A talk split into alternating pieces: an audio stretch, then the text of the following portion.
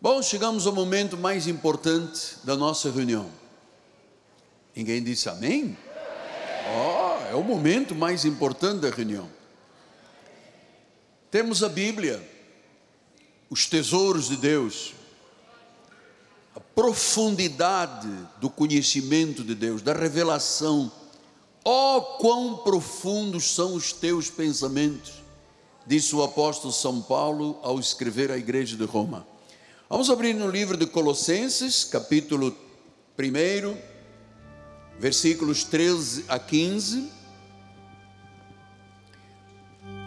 Eu estava conversando um pouquinho no ofertório com o nosso bispo Firmino. Onde está bispo Firmino? Bispo Firmino?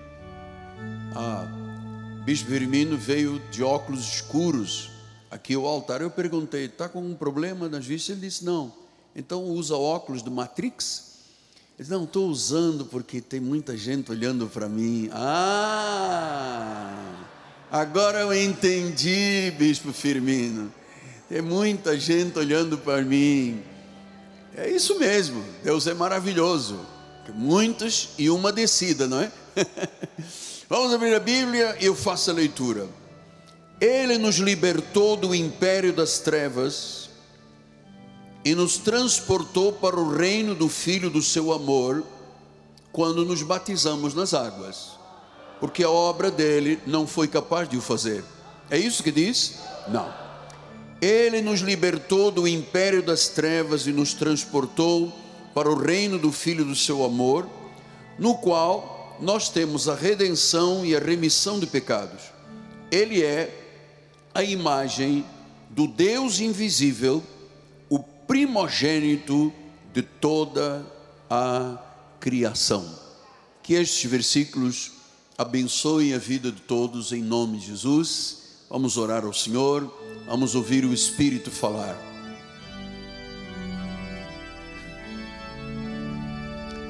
Senhor Jesus Cristo, único Senhor, o supremo pastor das ovelhas, o sumo sacerdote da nossa confissão, o apóstolo e profeta da nossa fé, o Rei de Reis, o Senhor de Senhores, o Deus vivo, a quem nós amamos de todo o nosso coração, com as nossas forças, com a nossa alma, nós amamos incondicionalmente Jesus. Senhor, fala-nos a forma de tu falares é profética, é pela palavra. Usa os meus lábios, usa as minhas cordas vocais, a minha mente, o meu coração, para que esta palavra seja semeada na terra do coração dos eleitos do Senhor. Ela produza frutos, mas acima de tudo crie raízes profundas no reino, em nome de Jesus e a igreja do Senhor diga amém, amém e amém. Muito obrigado, meu bispo amado. Meus amados irmãos, minha família, santos preciosos de Deus, meus filhinhos em Cristo Jesus. Quantos acontecimentos no nosso país e no mundo. Estamos vendo estarrecidos a agonia da vida de milhares de pessoas que não têm ainda Jesus Cristo como Senhor e Salvador. Nossos olhos têm lido e ouvimos sobre crises, catástrofes, sofrimento, pobreza, guerras, epidemias, violências, injustiças. O pecado, que é a raiz de tudo isso, o pecado, está enraizado no coração do homem. Às vezes muitos sentem até pequeno sentimento de vergonha e tristeza que permeia a nossa sociedade no Brasil. É o momento de crise que estamos vivendo, crise nacional, crise internacional, crise de instabilidade, tudo isto, lhe afirmo, é a falta de Deus. As tragédias da vida têm sempre uma oportunidade, ou afastam o homem de Deus, ou o aproximam de Deus. Quando alguém se afasta de Deus, é uma tragédia total. Quando alguém se aproxima e olha para Jesus, todas as suas tragédias são superadas. Para isto, filhinhos amados, nós precisamos ter uma visão de Deus perfeita, para encontrarmos o sentido de vida e a segurança, pois nós tantas vezes afirmamos aqui: Deus está no controle. Só quando alguém tem uma visão muito gloriosa de Deus, é que ela sai de um vazio existencial, de uma vida de pessimismo, para finalmente dar valor à vida. Só com uma visão de Jesus só com uma visão gloriosa, a pessoa sai do pessimismo, do vazio existencial, cria raízes e passa a valorizar a sua vida. Então, desde que esta mensagem que eu vou agora pregar ao seu coração se aprofunde dentro de você, desde que ela se aprofunde. Lembre-se, Jesus não enviou a igreja para redimir a cultura do país. Jesus não aconselhou o povo de Deus a alavancar o poder político de uma nação. Jesus não me ensinou a protestar contra governos de homens imorais. Jesus não planejou uma revolução social através da igreja. Jesus não criou a igreja para travar uma guerra com o mundo. Jesus não nos chamou para levar o país todo para Deus. Este não foi o nosso chamado, até porque nós nunca seremos um país cristão, porque nunca houve um país totalmente cristão nesta terra.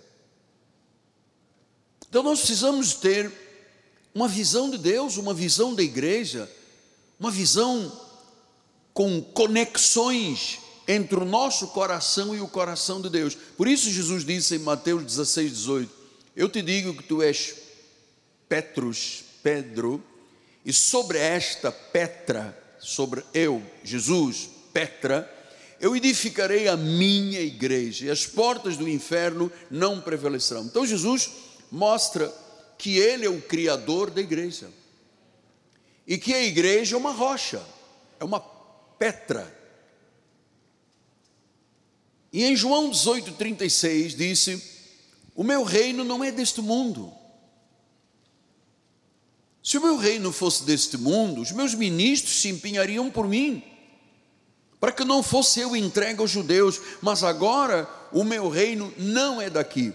Então Jesus está dizendo: olha, eu tenho uma igreja que é uma rocha, porque eu sou a rocha da igreja, e a igreja, na realidade, não é deste mundo, porque se fosse deste mundo, todo mundo se empenharia por defender o Evangelho.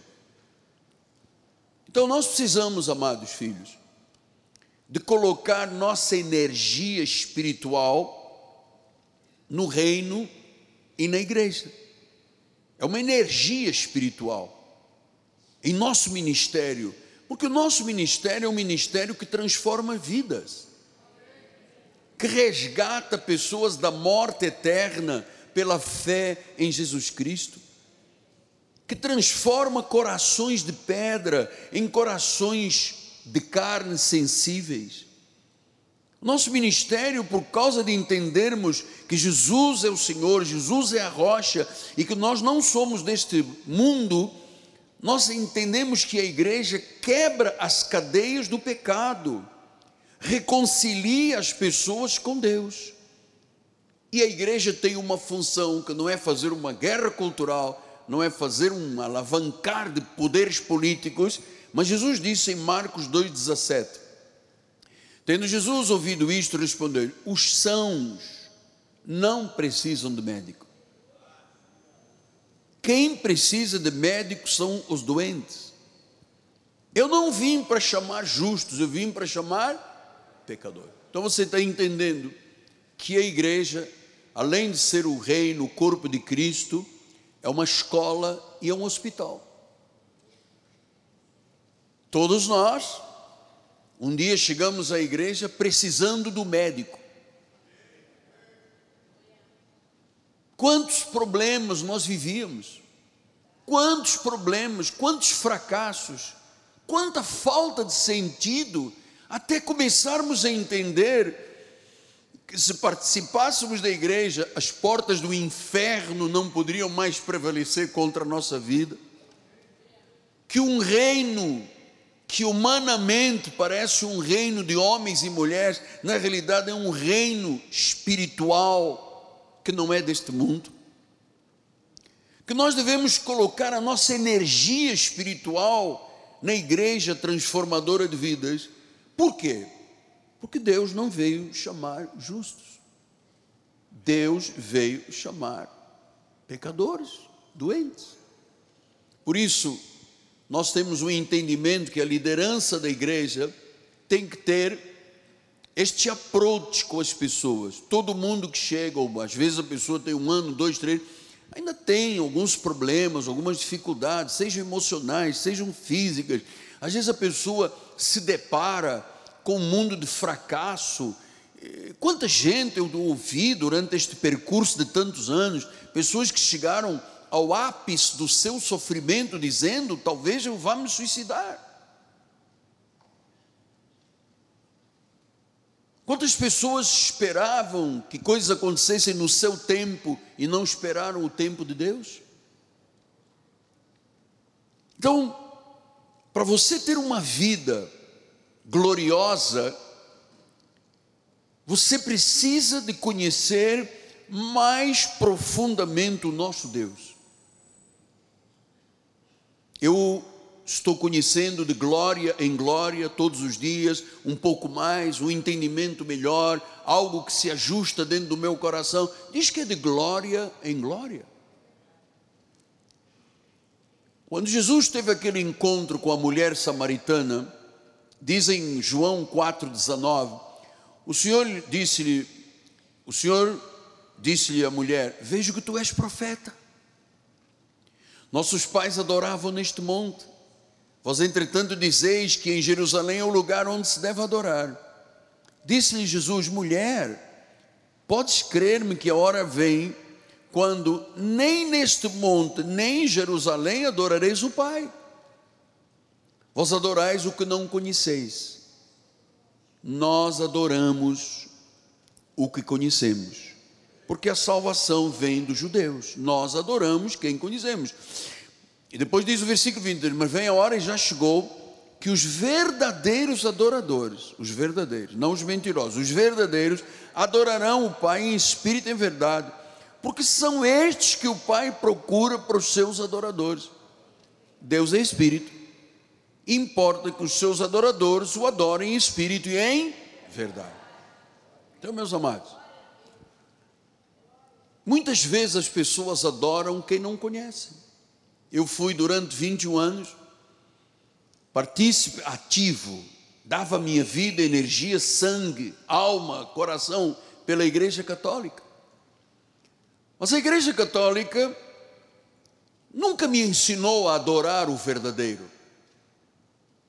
Eu adorava Maria, eu adorava São Judas Tadeu, Fátima, mas o verdadeiro nunca o havia conhecido até chegar o milagre à minha vida. Eu adorava quem eu não conhecia. Mas foi através de um acidente que a minha vida se tornou uma vida tão oposta ao que eu vivi como católico romano, porque eu era religioso, mas eu não era salvo. Porque fora do Evangelho não há salvação, fora do sacrifício da cruz de Cristo e do escândalo da cruz, não há salvação. Sim, eu era um idólatra, eu seguia firmemente Maria, os ensinamentos, mas eu não conhecia o Deus vivo, portanto eu adorava o que? Uma imagem. Eu nem sabia o que era aquilo na realidade. Porque a Bíblia diz que a imagem tem boca que não fala, olhos que não veem, ouvidos que não ouvem, nariz que não cheira, boca que não fala, mãos que não tocam, pés que não andam. Quem o estava adorando? Quando eu ficava horas de joelhos diante de uma estátua, o meu rosário, rezando, rezando, rezando, estava rezando para quem? Maria? Ela não é salvadora, não é corredentora, não derramou seu sangue, não pagou o preço do sacrifício, não morreu, não ressuscitou. Então eu adorava quem eu não conhecia. Foi em vão. 21 anos em vão nem bons exemplos eu recebi de quem liderava a paróquia. Então, eu penso, às vezes as pessoas querem ter uma vida de intimidade com Deus, uma vida de oração, uma vida espiritual profunda, sem adorar, conhecendo, não há vida espiritual. Nós vamos agora mergulhar num assunto extremamente importante para esta questão. Ter uma visão de Deus, conhecer Deus.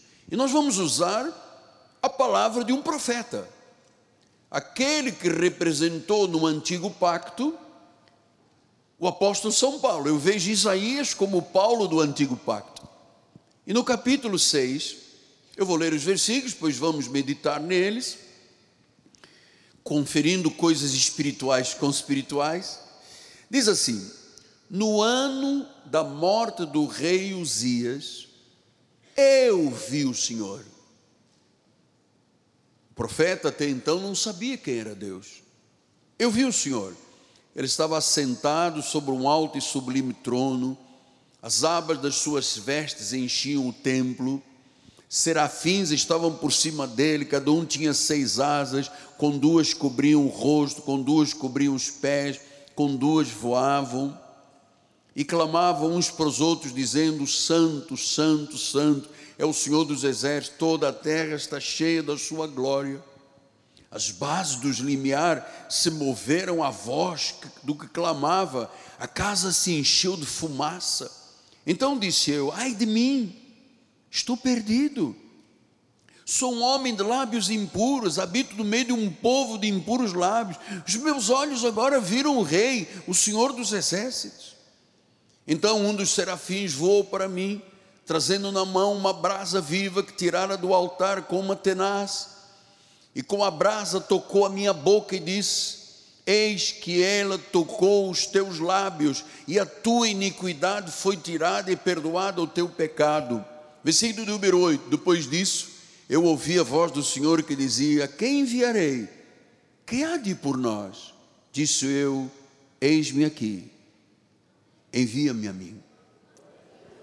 Então, amado, que o Espírito Santo te revele hoje o significado desta palavra profética que vai servir de motivação, de alavanca para a sua vida espiritual. Porque nós vamos ter hoje uma compreensão infinita de quem é Deus. Vamos ter um conhecimento profundo, largo, alto, comprido, como disse o apóstolo São Paulo em Efésios 3, 18 e 19, a fim de poderes compreender com todos os santos qual é a largura, o comprimento, a altura, a profundidade, e conhecer o amor de Cristo que excede todo o entendimento, para que sejais tomados de toda a plenitude de Deus. Não é conhecer um pouco, é de toda a plenitude de Deus. Esse é o verdadeiro cristão. Toda plen... tomados por toda a plenitude de Deus. Então, isto vai acontecer hoje na tua vida, na minha vida, e vamos viver até um dia o vermos face a face. Nós vamos hoje conhecer o que Isaías viu, que é o que nós veremos face a face um dia na eternidade. Então, o que é que se passou neste momento? Havia uma grande crise com o povo de Israel. Naquele ano, diz o profeta, morreu Uzias, o rei, um rei que reinou por 52 anos, um rei que foi no início do bem, piedoso, cheio de inovações, expandiu as fronteiras da nação, prosperou a nação, só o rei Davi e o rei Salomão foram maiores que o rei Uzias. Mas os últimos dias deste rei foram marcados por vergonha e desgraça.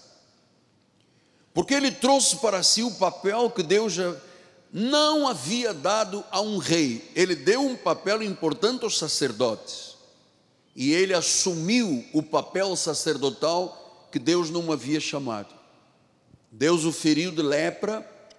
Ele viveu os últimos tempos numa ignomínia até que chegou um dia, Isaías disse: o ano da morte do rei Uzias. O rei Uzias, tinha uma proeminência tão grande naquele reino, estava morto, virara pó. E Deus, onipotente, estava vivo e continuará vivo, porque Ele é o Alfa e o Ômega. Então, Uzias estava morto aquele que era o centro das atenções de um país, não imaginava que um dia ia morrer. Todos nós um dia vamos morrer. E nós não podemos morrer com uma passagem indelével nesta sociedade. Deus tem um plano, Deus tem um propósito, Deus nos quer como sal e luz. Deus quer que as nossas obras brilhem diante dos homens. Deus fez de cada um de nós uma candeia, colocou sobre o monte para iluminar a cidade. Então, neste ano da morte do rei Uzias, finalmente, Isaías teve uma visão. No ano da morte do rei Uzias, eu vi o Senhor assentado sobre um alto e sublime trono, com as suas abas, as suas vestes. Ele diz que ele teve uma visão. Até então, o profeta estava olhando para o rei, o homem. E Deus disse: O homem é passageiro, vira pó. Todos nós temos um tempo nesta terra, temos um termo de validade. Todos os dias foram escritos no livro da vida, quando nenhum de... escritos e contados, quando nenhum deles havia ainda, diz o Salmo 139.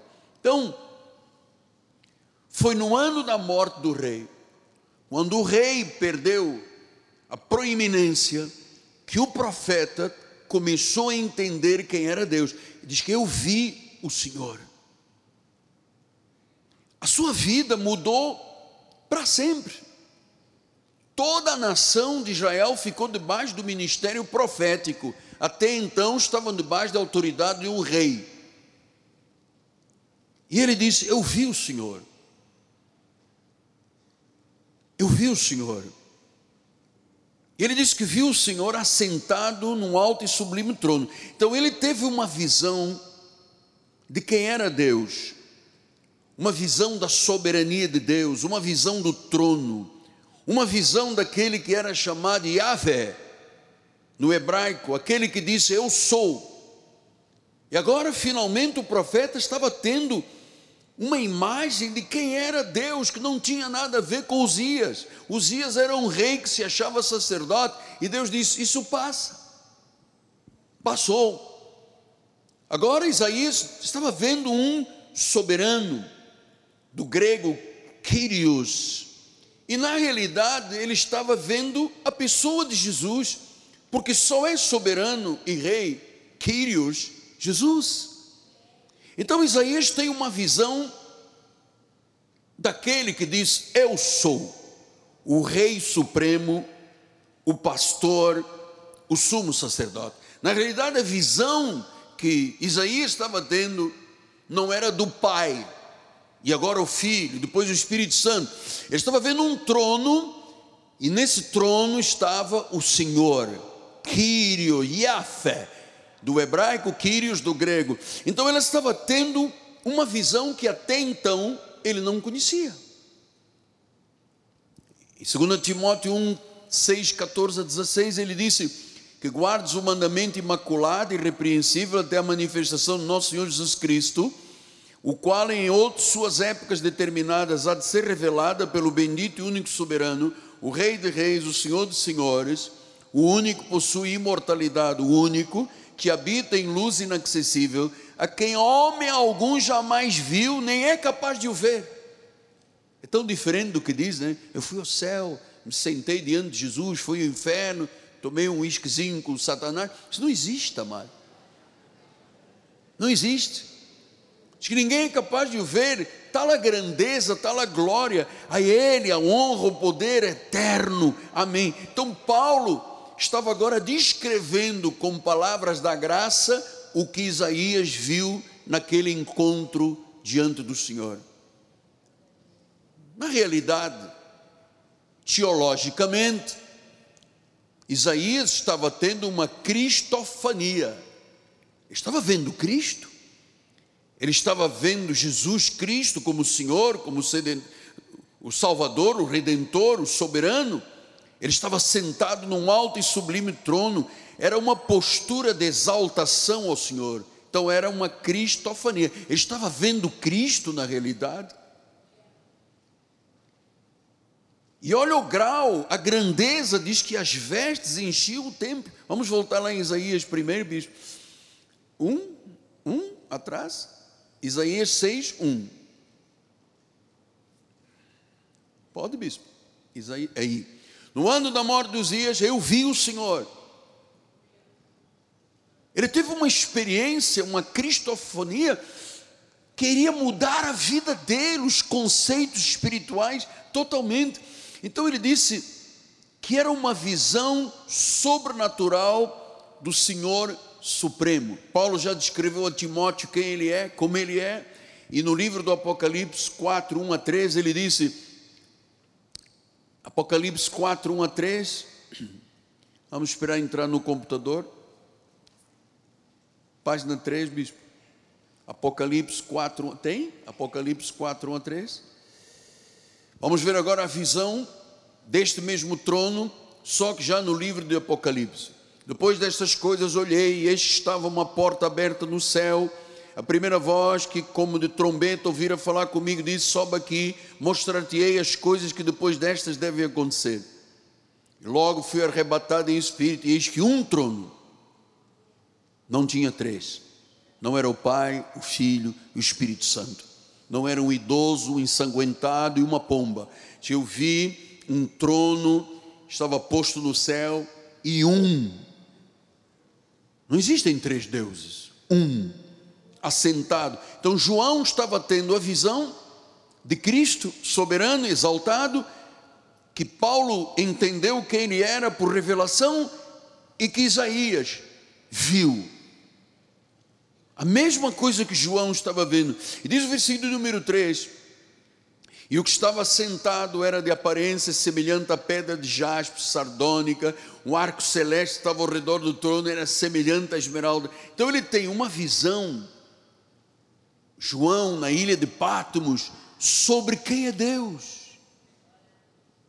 Vamos voltar lá Isaías, quem é Deus? Porque irmãos, hoje Jesus é um moço de recados para a maioria dos crentes não tem este entendimento, esta visão que Isaías estava tendo pela primeira vez, um profeta que nunca tinha entendido na realidade a grandeza, a glória, a sublimidade, a majestade, a magnificência de Deus. Hoje Jesus é um moço de recados. Jesus, ou você me dá, ou você faz, ou não vou à igreja. Tem que ser desta forma, porque senão não dou o meu dízimo. Então se habituaram os cristãos aí fora a dominar e a usar o Senhor em vão, porque não se pode usar o nome do Senhor em vão.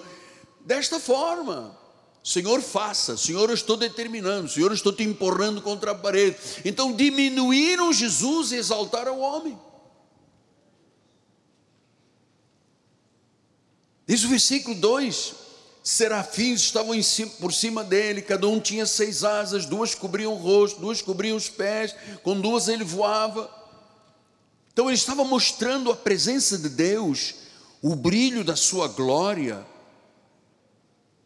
Então, quando Paulo, a caminho de Damasco, viu esta luz que Isaías viu, diz que ele ficou cego, ele caiu do cavalo. Jesus perguntou a ele: Tu sabes quem eu sou? Eu sou Jesus a quem tu persegues. Então, amado, diz que a glória, quando Paulo caiu do cavalo a caminho de Damasco, era mais resplandecente que o sol. A glória de Deus é muito intensa. Os anjos tinham que proteger os olhos por tanta glória. Esta experiência de ver e entender Deus, Moisés também teve no deserto de Midian, quando ele se aproximou da sarça ardente e Deus disse: Tira os sapatos, esta terra é santa. Amados, nós precisamos ter esta visão que Isaías teve de ter visto o Senhor, para entendermos que o solo da igreja Cristo vive é sagrado, a presença do Senhor está neste lugar. Quão santo é um lugar habitado por Deus. Versículo número 3: clamavam uns para os outros, os anjos, Santo, Santo, Santo é o Senhor dos Exércitos, toda a terra está cheia da Sua glória. San, santo, o Deus Santo. Uau! Ele não é moço de recados, Ele é o regenerador da vida. Ele pega um vaso quebrado, desfeito, destruído que cheira maconha, injeta droga, que mente, anda em orgias, bebedices, o sistema mundano da prostituição, enfim, ele pega um vaso quebrado e, como oleiro, ele consegue fazer um vaso novo. Ele é santo. Bom, e se ele é santo, eu tenho que viver uma vida santa, diz a palavra do Senhor, sede santos como eu sou santo. Na realidade, o povo de Deus precisa de ter esta imagem, desta visão. Eu não vou para a igreja de chinelo havaiana, mesmo que tenha uma palmilha feita pelo doutor Leonardo. Eu não posso vir chinelo havaiana para a igreja. Eu não posso vir de shortão para a igreja. Eu não posso emprestar os meus ouvidos a Satanás. Eu, a Bíblia diz: Eu vi Deus. Os anjos diziam: Santo, Santo, Santo. Você pode dizer isso comigo? Santo, Santo, Santo. Então ele estava tendo uma visão, na realidade, do caráter de Deus, mas do caráter ao grau supremo.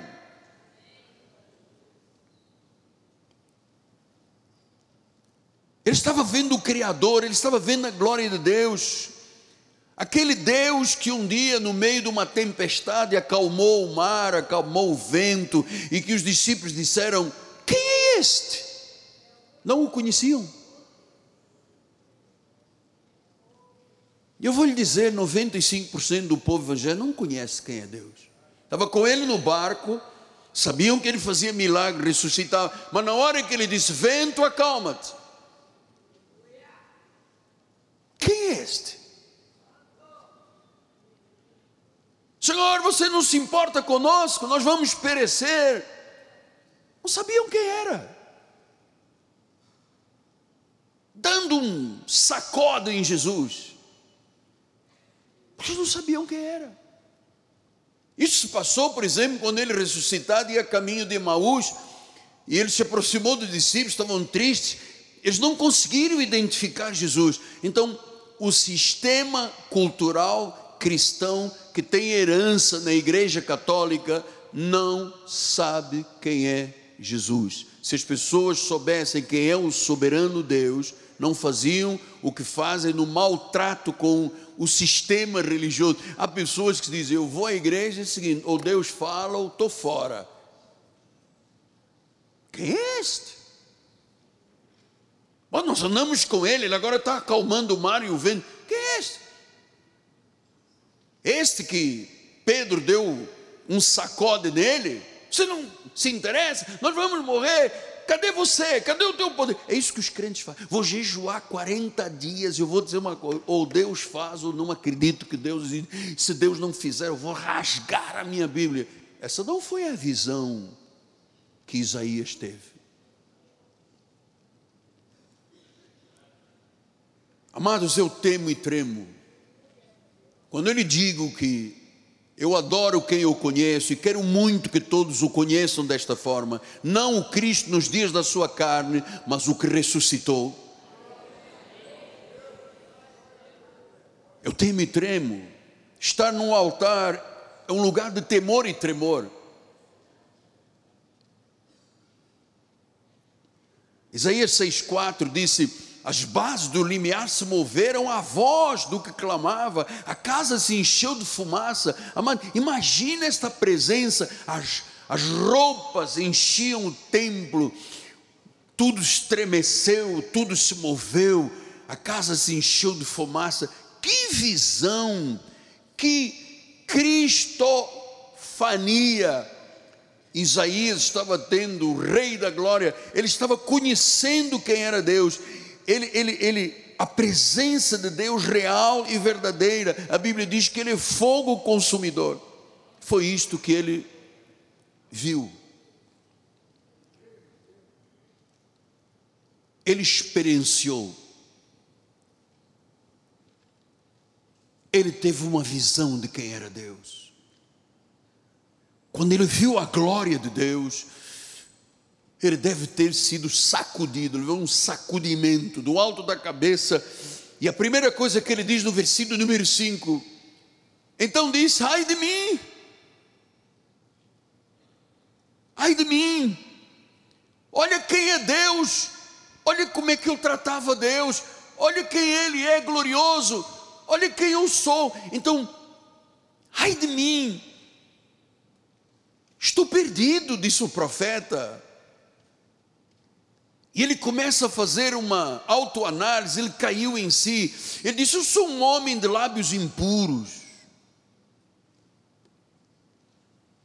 Eu habito no meio de um povo de impuros lábios, e agora os meus olhos viram o Rei, o Senhor dos Exércitos. Ele diz: Ai de mim,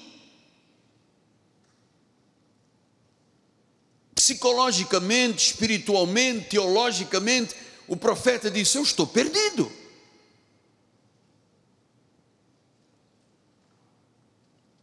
Pastor, mas o profeta dizendo, eu estou perdido, sou um homem de lábios impuros, sim, ele reconheceu a sua humanidade. Pela primeira vez na vida, ele estava vendo aquele que o havia chamado com o dom profético, ele não sabia quem era. Ele não tinha noção desta grandeza, desta glória. Por isso é que as pessoas, vejam, vejam na Bíblia como é que as pessoas tratam Deus. Samuel um dia disse: Senhor, o povo não me quer mais como profeta e juiz, está me rejeitando. E Deus disse: Oh, Samuel, eles não estão rejeitando você. Você é uma reprodução da minha glória, estão rejeitando a mim, o Deus Todo-Poderoso. Então, ai de mim, estou perdido. Eu reconheço que eu sou um homem de lábios impuros, o povo onde eu habito é todo de lábios impuros, e agora eu vi o Rei. Então, como é que as pessoas estão? Ah, eu faço parte de uma igreja que é Igreja Evangélica couce no capeta.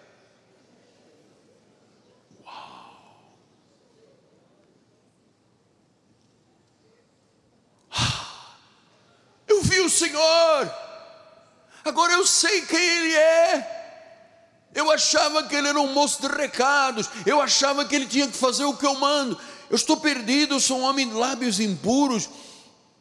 Eu vivo no meio de pessoas impuras, mas agora os meus olhos viram o Rei. Os meus olhos, ele fez uma introspecção. Ele olhou para si e disse: Gente, olha quem é Deus. Eu vou dizer agora, peço atenção no que eu lhe vou dizer agora. Please. Pela primeira vez na vida, Isaías compreendeu quem era Deus. E pela primeira vez na vida, ele entendeu quem ele era. E é muito importante essa decisão. Agora eu sei quem tu és. Eu vi o rei, era muita glória. Anjos, serafins, roupas, glória, fumaça. Vamos louvar ao Senhor. Levante as mãos para o céu. Não, não vou levantar a mão, porque em mim ninguém manda.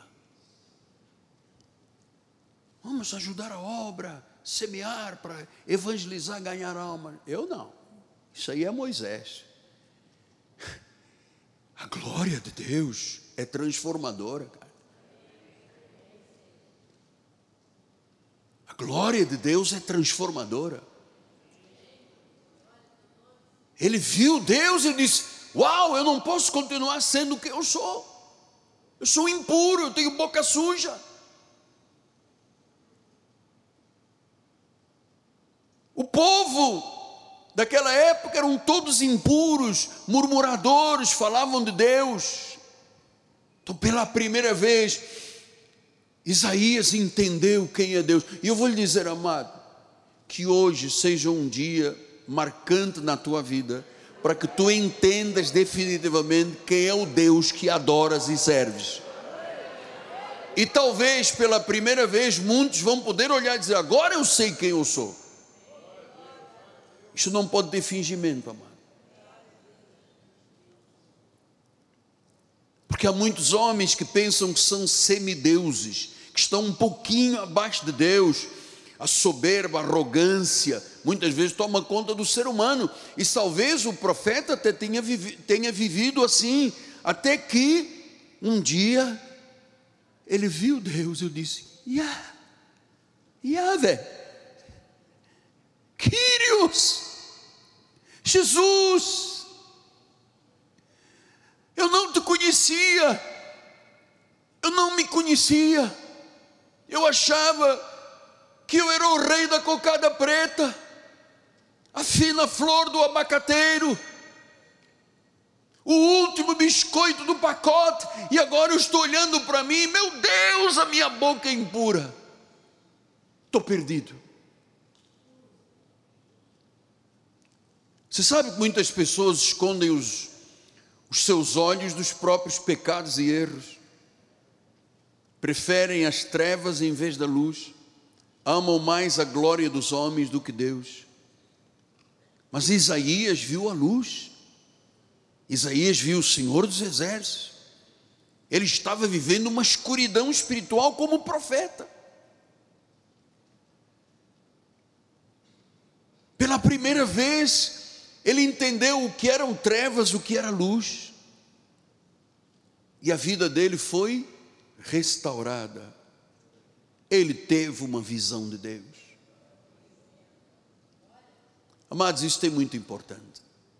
Volto a dizer: 95% dos crentes não sabem quem é Deus, dão sacode em Jesus.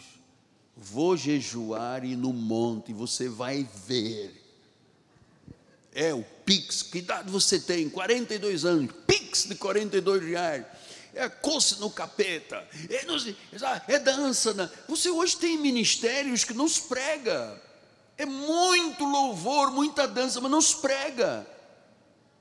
Então as pessoas não têm ideia nem quem elas são, porque se acham poderosas, e nem quem é Deus, o poderoso. Então Isaías viu luz, ele foi restaurado. A mesma coisa aconteceu quando Jesus se encontra com Pedro em Mateus 16, 13 e diante. Ele diz: Indo Jesus por lá de Cesareia de Filipe, perguntou aos seus discípulos: Quem diz o povo ser o filho do homem? Eles responderam: uns dizem João Batista, outros dizem Elias, outros Jeremias. Esta é a ideia do povo. Ai, quem é Jesus? É o chefe. Eu, meu amigo. Eu, é. Uns dizem Batista, outros dizem Elias, outros dizem Jeremias, ou quem sabe você é um dos profetas. Mas Jesus diz: Mas vós, me importa não é o que os outros dizem, é você, Pedro. Quem dizeis que eu sou? Quem é Jesus para a maioria dos evangélicos? Que voz você está seguindo? Qual é a visão que você está tendo? O esforço deste altar permeando vidas, para que as vidas sejam resgatadas, transformadas, para que todos vejam Jesus. Não vejam Miguel Ângelo, Miguel Ângelo é pó. Jesus. Aquele que está no trono, aquele que tem todo o domínio e autoridade.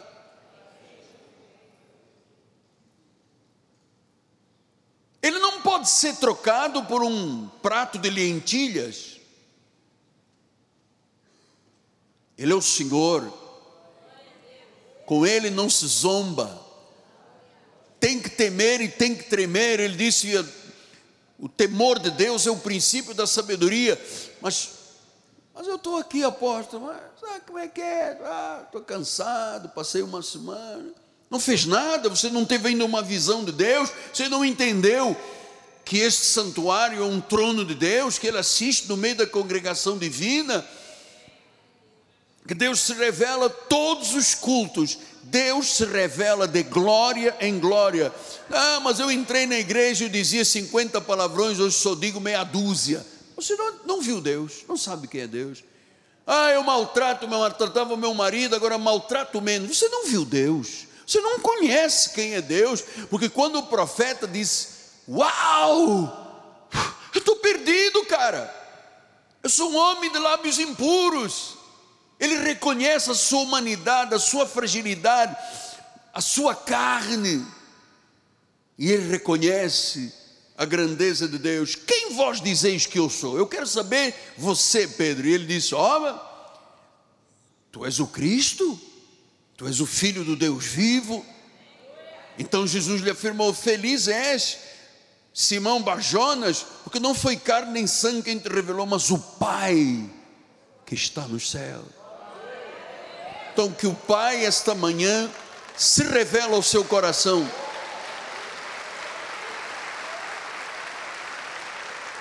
Bem-aventurado és tu, Simão Barjonas, você teve uma visão perfeita de quem eu sou, o Cristo, o Senhor, o Messias, o Todo-Poderoso. Você tem essa visão.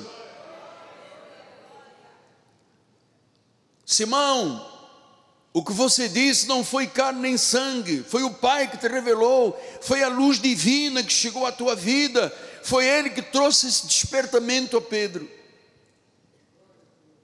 E eu acredito, amados, que neste período tão importante de novos começos, de recomeço, de profecia, Deus está espalhando palavra profética desde setembro, e palavra, e palavra, e palavra, e revelação, e conceitos dos céus. Ele está falando em algo novo, ele está trazendo luz, um despertamento sobrenatural nesta reta final do ano, um novo começo. Trevas estão caindo a escuridão está desaparecendo. A luz chegou. Porque quem não conhece, não tem uma visão de Deus, trata de qualquer forma, um dia vai na igreja, um dia não vai na igreja, ah, tem chuva, não vou, tem feriado, desaparece, vou, amado, se você tiver uma visão hoje de Jesus como soberano, que está entronizado nos céus, você nunca mais o deixará de temer, amado. O senhor sabe que às vezes eu me sinto um ET na nossa sociedade.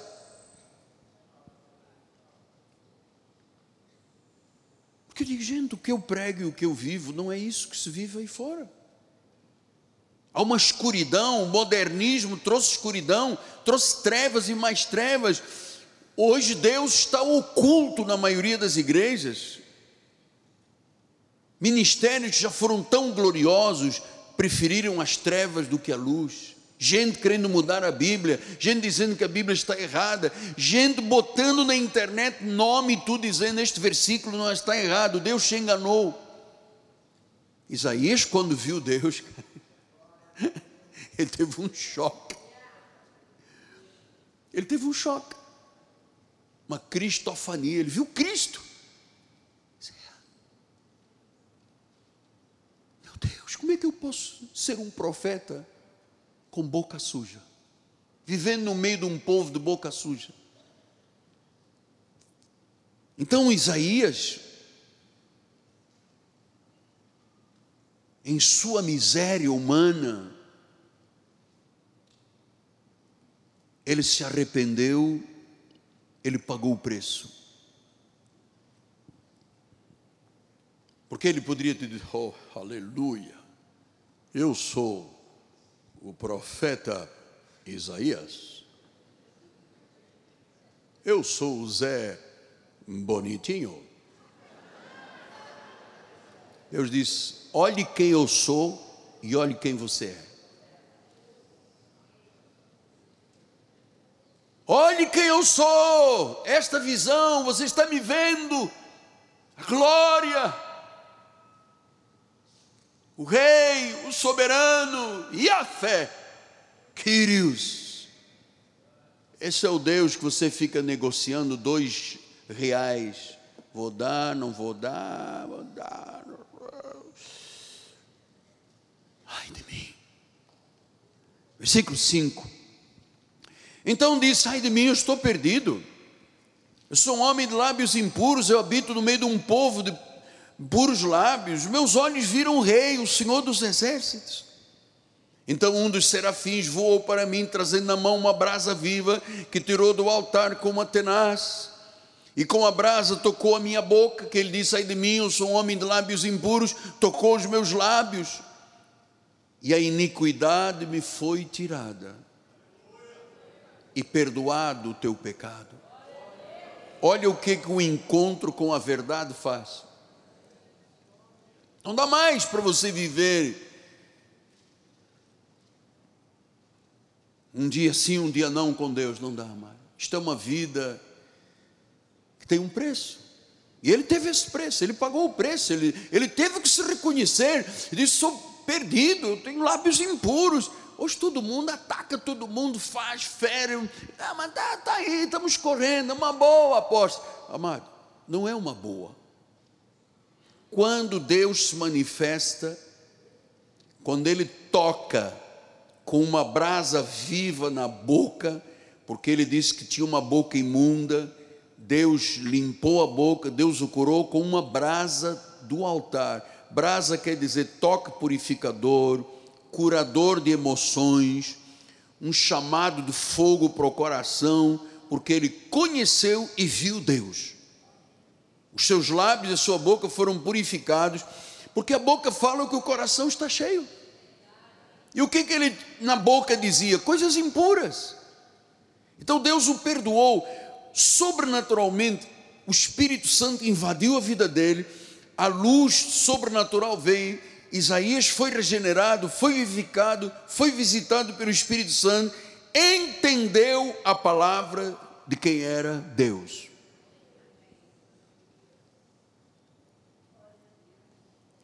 Entendeu o significado do culto, entendeu a glória de Deus, entendeu que não podia continuar mentindo para os outros, enganando o próximo e sendo enganado. Entendeu isso? Ele faz uma catarse, ele cai em si, como o filho pródigo que um dia gastou o dinheiro do pai e depois queria comer alfarroba de porco e ninguém lhe dava nada. Ele diz: Puxa, mas na casa do meu pai. Onde está o trono de Deus? Onde está a glória do Criador? Eu aqui querendo comer com os porcos, ninguém me dá nada. Eu vou correr para a casa do meu pai, lá tem fartura. É onde Deus está, é onde Deus habita, é onde Deus se manifesta, é onde Deus cura, onde Deus transforma, onde não podemos dar desculpas para Deus, amado. Desculpas farrapada, não porque o Covid, que Covid? O Covid acabou com as igrejas todas, amado. 60% das pessoas não voltaram, centenas e centenas de pessoas abandonaram com a desculpa do Covid. Covid é uma página virada. Agora tem pior que o Covid, que é chikungunya e essas febres todas aí. E aí eu não vou à igreja porque eu tenho medo de me sentar. Amado, quem é Deus para você? Você tem que ter uma visão dele. Você tem que ter uma visão. Jesus disse: santifica-os na tua palavra, a tua palavra é a verdade. Então o Espírito, quando a palavra é pregada, ela penetra, ela corta, a palavra vai até os intentos do coração. E foi essa palavra que foi os intentos do coração do profeta Isaías. E ele disse: Ai de mim!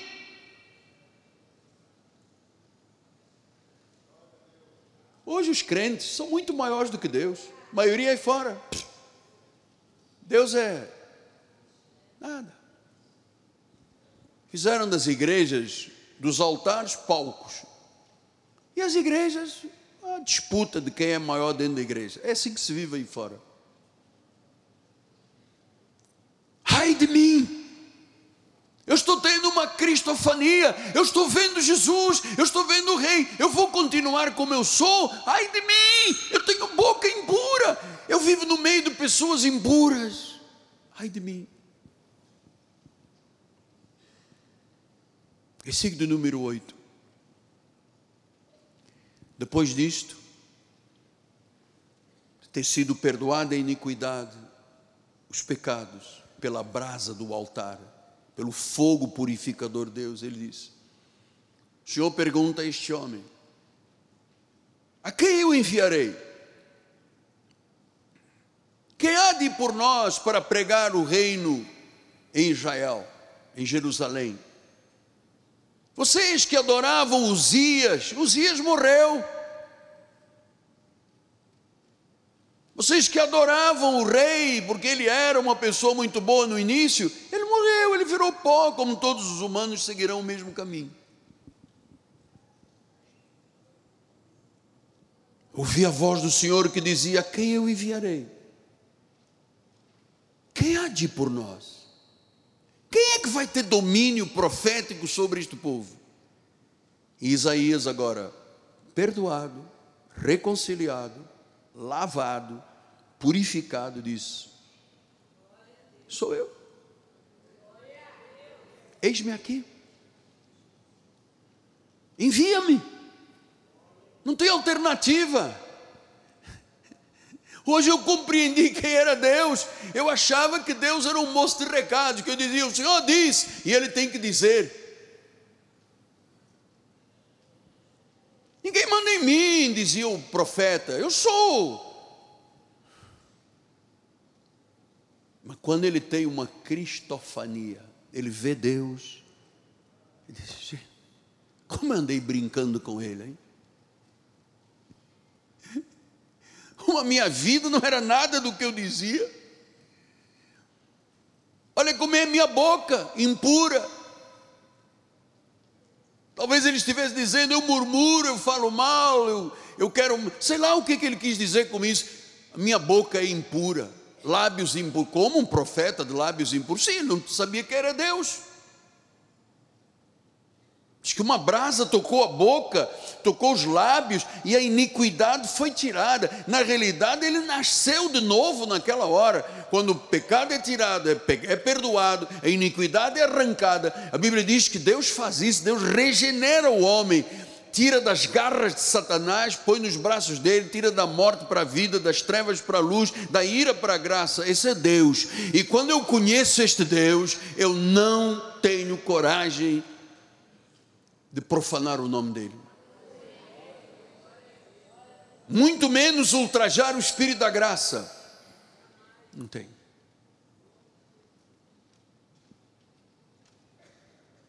ai de mim. Oi, isto não foi um diácono que falou, foi o profeta maior. Ele era chamado profeta maior.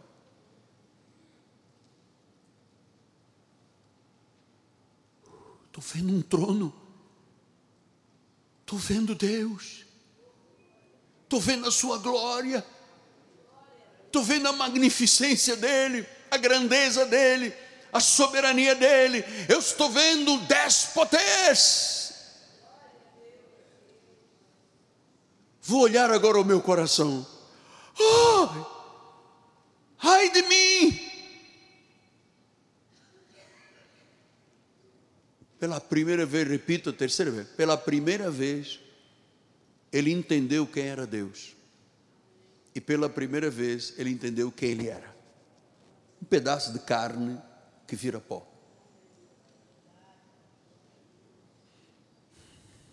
Ai de mim. Os meus olhos viram o rei daqui a alguns dias vamos estar aqui na igreja celebrando o Natal. Próximo domingo, pela manhã, cantata linda, maravilhosa. Agora você sabe quem é Deus. Quando você vir aquele espetáculo lindo, você vai se lembrar: o apóstolo disse que eu tenho que trazer uma pessoa à igreja.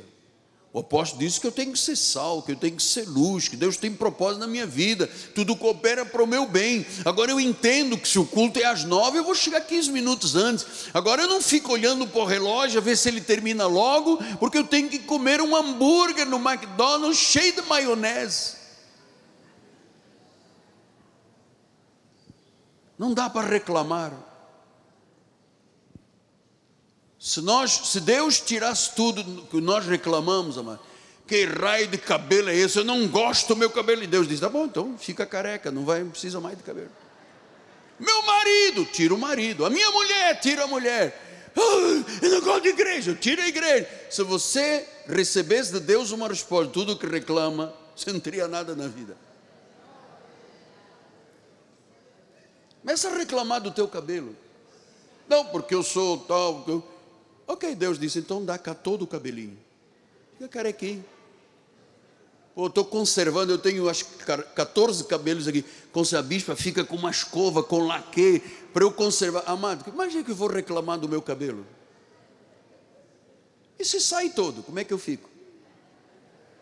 vou reclamar da minha vida, não, Deus tira da minha vida, tira a minha vida. Se eu reclamar da vida, se eu murmurar, Deus diz, ah é, você está falando da vida, então venha cá. Venha descansar comigo ali no cemitério da paz, lá em Sulacap. Você está reclamando da vida, descansa, você está a mais nesta terra. Eu não reclamo de nada, mano. Chama-se resiliência.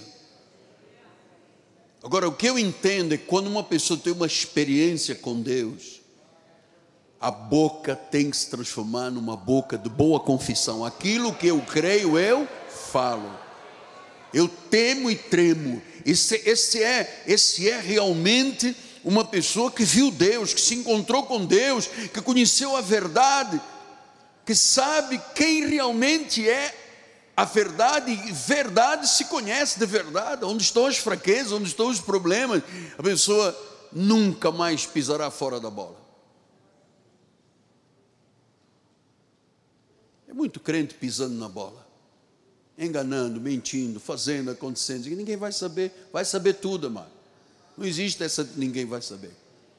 Nós temos de ter santidade, viver numa vida santa como Ele manda viver.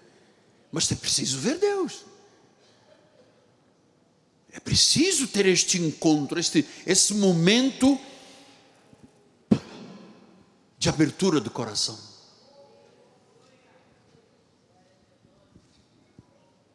Despojamento do corpo da carne. Não pode mentir, não pode mentir. Tem que tratar bem o marido, tem que tratar bem a esposa, tem que tratar bem os filhos. Fica com esse mimimi, não, porque é o dia que a minha mulher, o dia que o teu marido. Olha, discute muito a respeito do teu marido, da tua mulher, que Deus diz, então, vem cá, eu também chamo os bons, vem descansar aqui. Ah, mas eu não quero ir para o Sulacap. Vai para o Caju, não tem problema. Tem lá muito lugar. Não discuta, não briga, o tempo passa, a vida passa. Quem somos nós? O profeta diz: ai de mim! Eu achava que poderia brigar com meu marido, eu achava que podia brigar com a minha mulher, eu achava que podia confrontar o irmão, a, a família. Os meus olhos viram a Deus. Amados, cada palavra que sai da boca de Deus mesmo as que nos fazem dizer ai de mim, saem da boca de um Deus santo, santo, santo, que não é conhecido pela maioria dos crentes, sabe? A maioria dos crentes conhece os hinos todos, os novos cantores, todos, todos. Mas a gente diz assim: abrem Efésios. O quê? Efésio? Tem? Não, não tem. Para você não tem. Tem para quem é fiel. Amada, a vida passa. Essa semana minha esposa ficou tão chocada, amada, tão chocada, e depois me passou a notícia, eu falei, gente, um grande cantor estava cantando lá no Nordeste, no Nordeste, né? Aquele lindo tão, vai ser tão lindo, tão lindo. Pô, um menino bonito, jovem, casado, tinha um bebê pequenininho. Quando ele foi dizer tão lindo, pum, caiu, estava morto. Você não sabe o dia de amanhã. Você não sabe o que vai te acontecer daqui a pouco. O que eu sei é que tudo que eu temo é o que me acontece. Isso eu sei.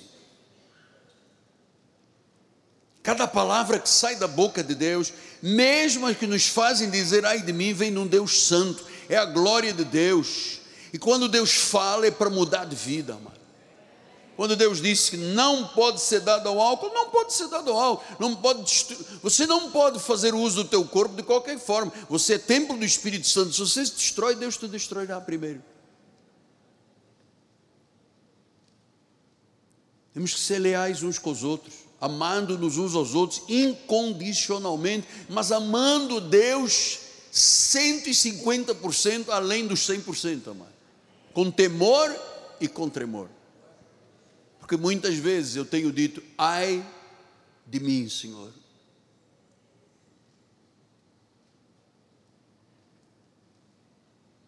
Ele é majestoso, ele é magnífico. Ele é o Altíssimo. Ele é a brilhante estrela da manhã, ele é a rosa de Sarum. Ele é a luz. A Bíblia diz que o véu se rasgou de alto a baixo. Ele é o santo, santo, santo. Ele é o sobrenatural, o Deus sobrenatural, o soberano Rei. Ele é Jesus, Ele é o verdadeiro, Ele é a imagem do Deus invisível, Ele é o suficiente Salvador. E então, oração não quero, segunda-feira de oração, eu não quero, eu disse que não quero e ninguém vai mandar em mim. Ok. Quero o quê? Quer descansar? Tenha uma também. Ricardo Albuquerque. Santa Cruz, tem vários. Amado, não, assim, com toda honestidade, não dá para brincar de crente. É difícil ser crente. É difícil, porque não pode fumar, não pode beber, não pode roubar, não pode matar, não pode adulterar, não pode nada. Só pode o que é santo e glorioso, que é o melhor da vida. Porque isso tudo destrói.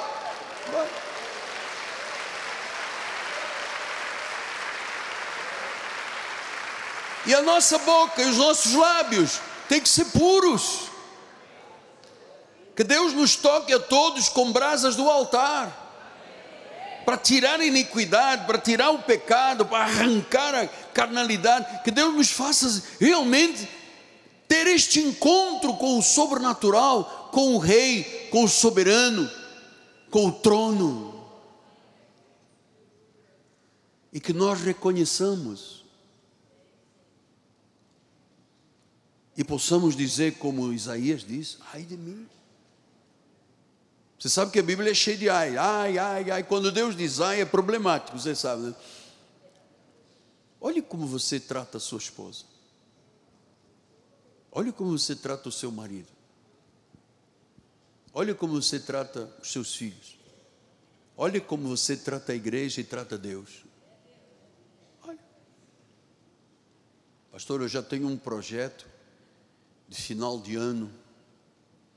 Eu não, desculpa, eu não posso vir aqui na passagem do ano, que eu vou para Itacuruçá. Cuidado com as ondas, amado.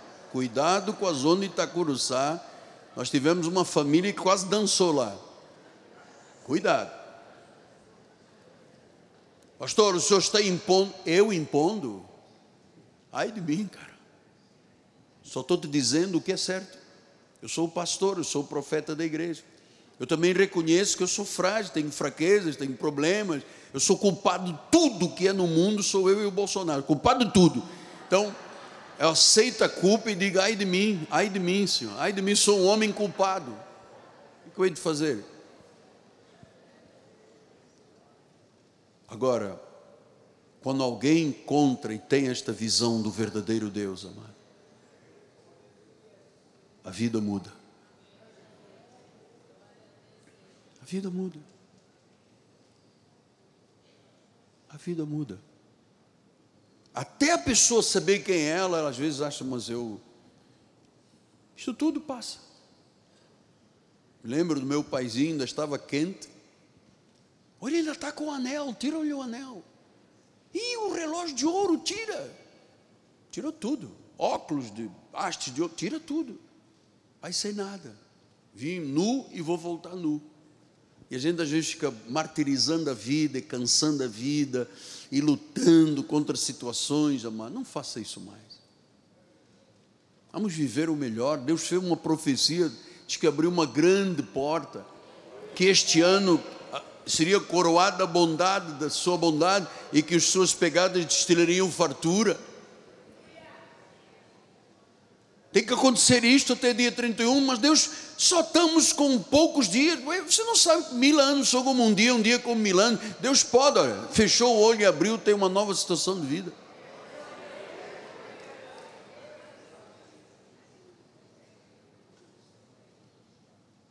Ai de mim.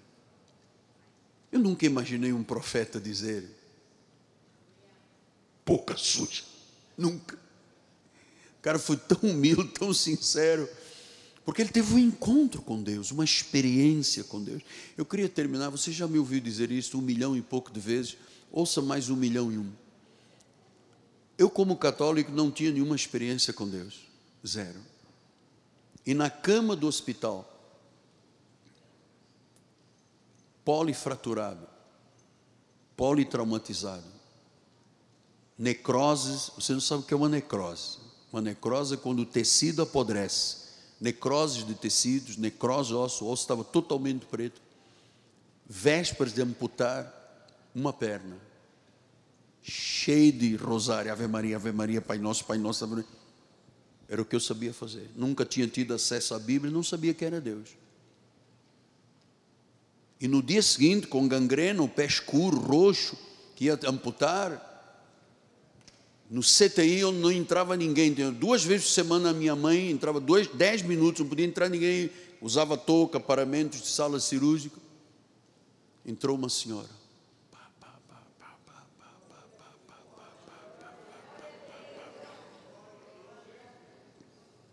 Você. Eu estava lá me debulhando em lágrimas de dores, de angústias. Você será um pregador que levará a palavra de Deus à volta do mundo. Amado, eu não caí aqui de paraquedas, atenção. Não tive um papai que fez, a mamãe que disse, um titio, uma pessoa influente no governo. Ninguém, foi Deus. Não, Deus não existe, que eu sou católico, eu rezo, olha aqui o meu rosário. Deus tem um plano para a sua vida. Você será um pregador que levará a palavra de Deus. Não acredito, a senhora tira de uma bolsa de palha um livro preto que na realidade tinha capa verde e a pintura externa de vermelho, botou no meu peito e disse: Leia Jó 19, 25. Eu não sabia que livro era, nem que é Jó, muito menos que é 19 e pior que era 25, não sabia. Fui lá catando, como a senhora me ensinou quando chegou agora, leia em voz alta. Eu sei que o meu redentor vive foi o encontro com Deus. Olha no que, que eu me transformei num apóstolo e profeta.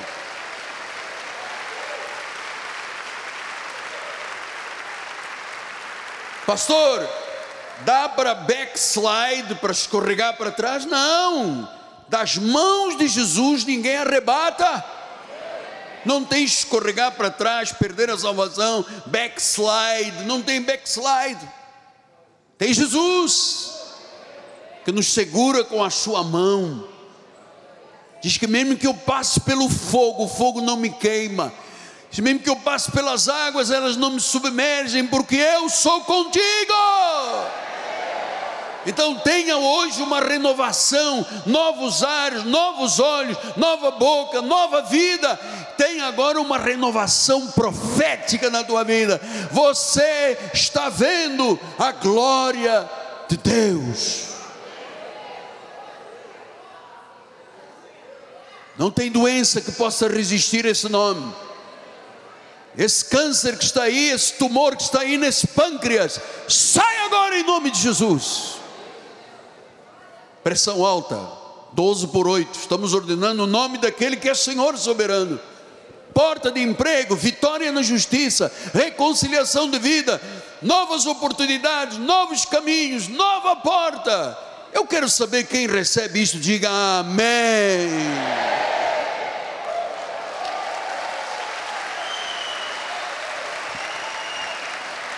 Uh, aleluia! Glória a Deus. Eu vi o Senhor. Ai cara. Tem que mudar.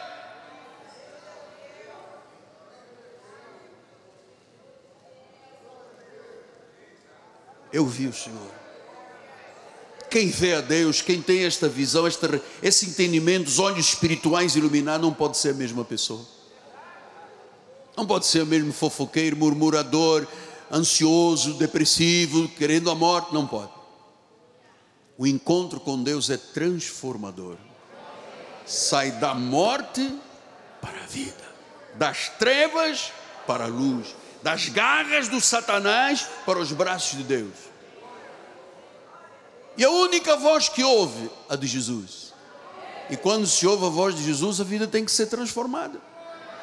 Por isso ele deu uns para apóstolos, outros para profetas, outros para evangelistas, outros para mestres, visando o aperfeiçoamento dos santos para o bom desempenho do seu serviço.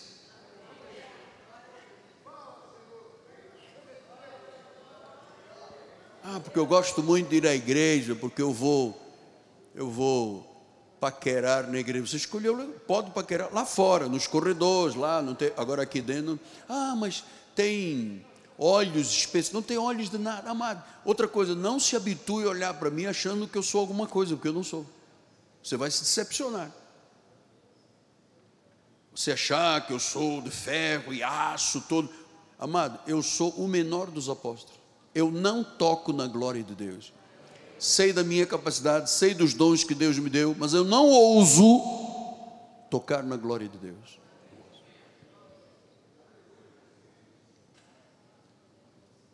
Ai de mim. Ai de mim. Eu não sabia quem era Deus. Eu achava que era um moço de recados. Barganha, barganha. Eu dou cinco dias de jejum, você me dá isso. Eu passo uma noite de vigília, você me dá isto. Eu vou para o monte, no monte, é isso. Esse é o Deus. Esse é o Deus. Mas ele não é esse. Ele faz estremecer o lumiar. Tem fumaça. Tem glória. Tem poder. Tem soberania. Tem salvação eterna e diz que um dia nós vamos ver esse trono. Na eternidade, na Nova Jerusalém. Você sabe que Jesus vai voltar? E quem irá com ele? Os fiéis. E os outros? Lago de enxofre. Oh, pô, estamos terminando o culto. Estou criando aí uma narrativa. Não estou narrativa nenhuma, estou te falando a verdade. Ou você tem uma cristofania, você vê Cristo, e que hoje ele tenha se revelado Oh, amado, a tua vida será sempre pisando entre dois mundos, um pé cá e um pé lá.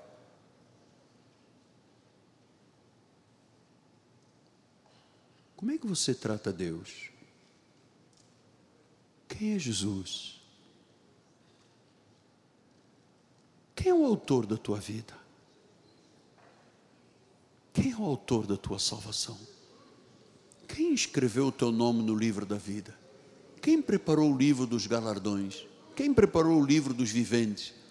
Quem disse que você, com letra minúscula, é Deus como Ele, tem a imagem dele?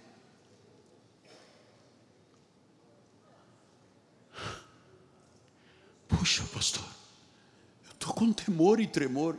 Tem que ter mesmo. Senão não é evangelho. É a igreja cons no capeta.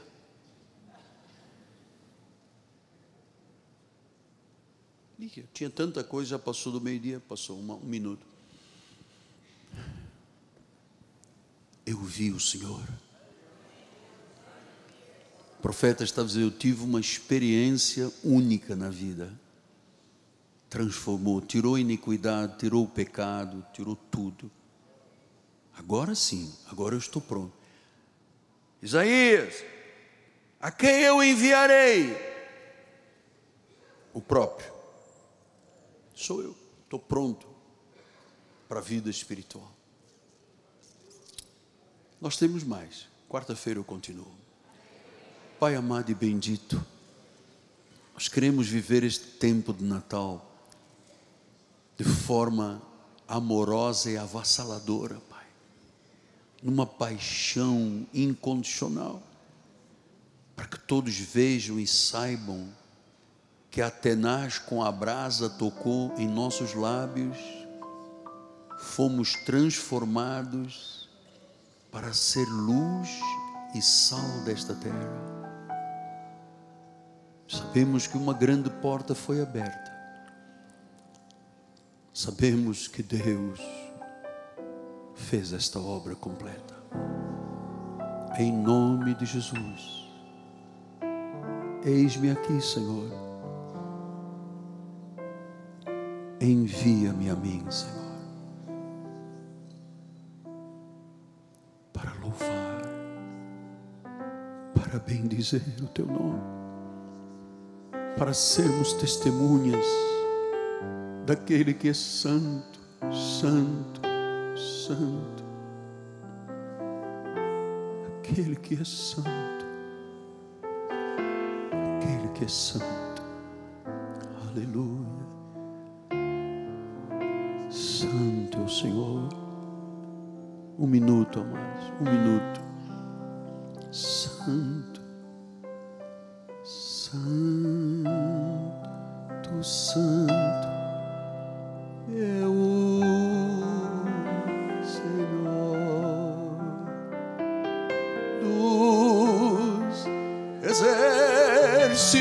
ficar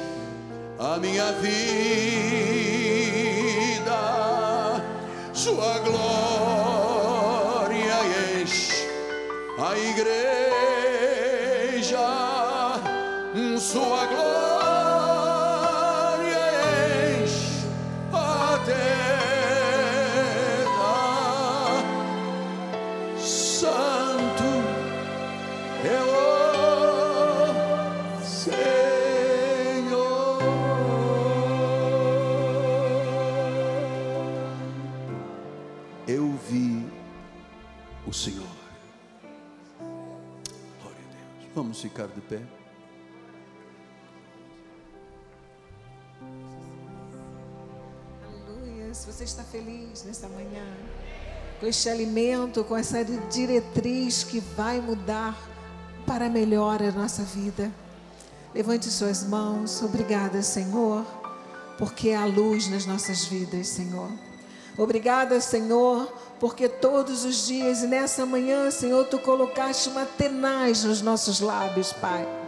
Para que sempre, Senhor, tenhamos essa certeza que abriremos os nossos lábios para te engrandecer, para te louvar, para fazer com que o mundo conheça que Jesus é o Senhor das nossas vidas. Agora te pedimos, Senhor, Guarda-nos com os teus anjos, Senhor. Por onde passarmos, Senhor. Livra-nos do homem mau, do fraudulento, do sanguinário, Senhor. Dos perigos visíveis e invisíveis. Porque nós cremos que tu cuidas de nós. Saia daqui feliz, porque nós ainda temos duas semanas para vermos bênçãos sem medidas vindas da parte de Deus, em nome de Jesus. Graça e paz. Aleluias. Bom domingo.